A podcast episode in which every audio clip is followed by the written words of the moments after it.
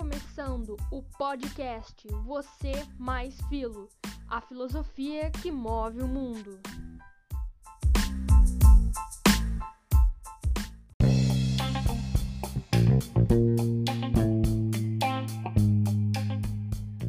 Fala galera, Esther Noronha por aqui, como é que vocês estão? Sejam todos muito bem-vindos ao primeiro episódio da série Política na História. Nessa sequência de três partes, a gente vai abordar o conceito de política de três filósofos diferentes.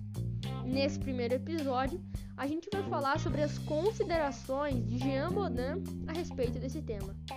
Talvez ele não seja um dos teóricos mais famosos do contexto, mas ele deixou um grande legado. O autor é reconhecido pelos seus estudos, que foram de suma importância para o avanço dos conceitos de soberania e absolutismo dos estados.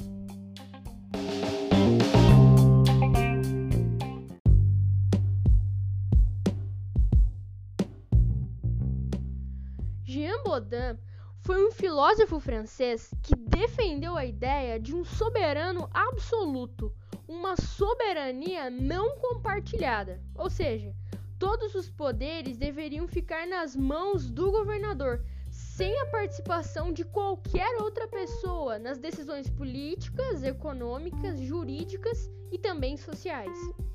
Para Baudin, o poder do rei, além de ser absoluto, deveria ser perpétuo. Então, ele defendeu também o poder hereditário, que é uma das principais características dos regimes monárquicos, que ele acreditava que era o regime ideal.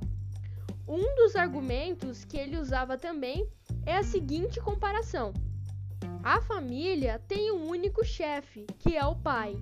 O céu tem apenas um sol e o universo um só Deus, que criou todas as coisas. Então, o Estado só poderia ser pleno dentro de uma monarquia, um governo absolutista, seguindo nessa mesma linha de pensamento.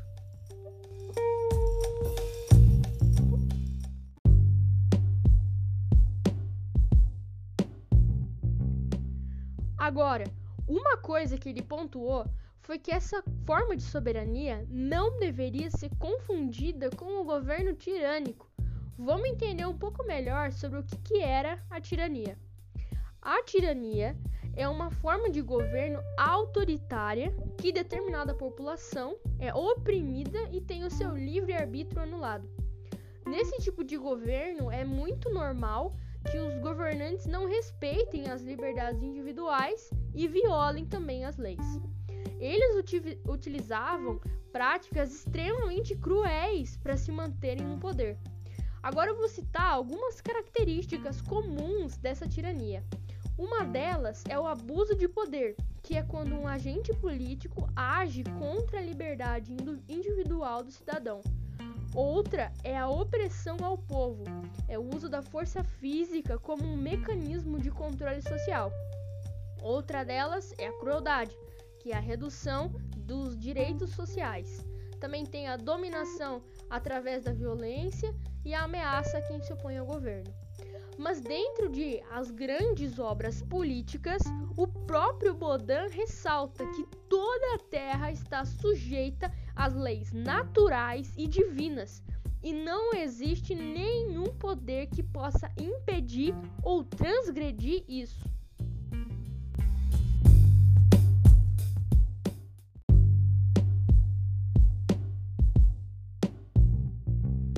Agora, vamos entender um pouco mais sobre o absolutismo, como, aonde e por que que ele surgiu.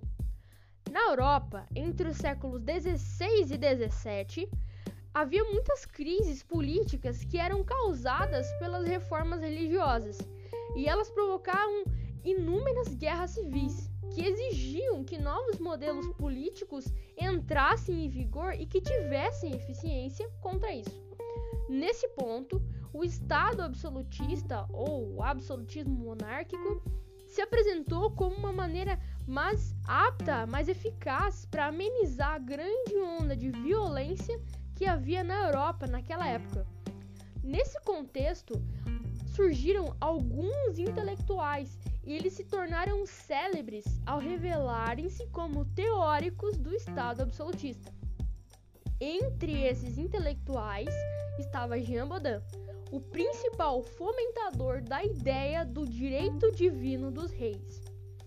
O francês Jean Baudin foi jurista, filósofo, historiador e um dos precursores do que mais tarde seria chamado de ciência política. Segundo sua concepção de direito natural atribuído aos reis, eles ocupariam um papel decisivo no curso da história.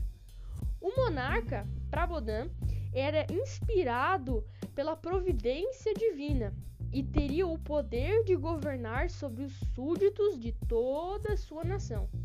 O direito dos reis não seria de ordem do mundo, mas de ordem superior, do céu, sobrenatural.